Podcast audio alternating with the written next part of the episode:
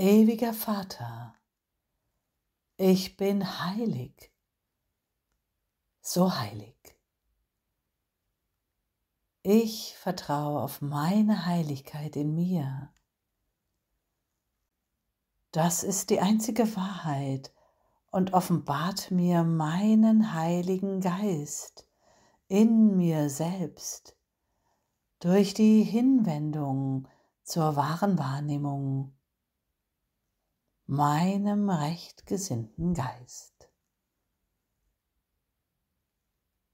Ich sehe mich in meiner Heiligkeit, im Licht meines Segens, der mir durch dich, Gott, gegeben ist. Die Erlösung kommt durch meine Heiligkeit.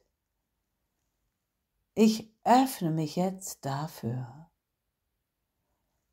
für das Gute in mir.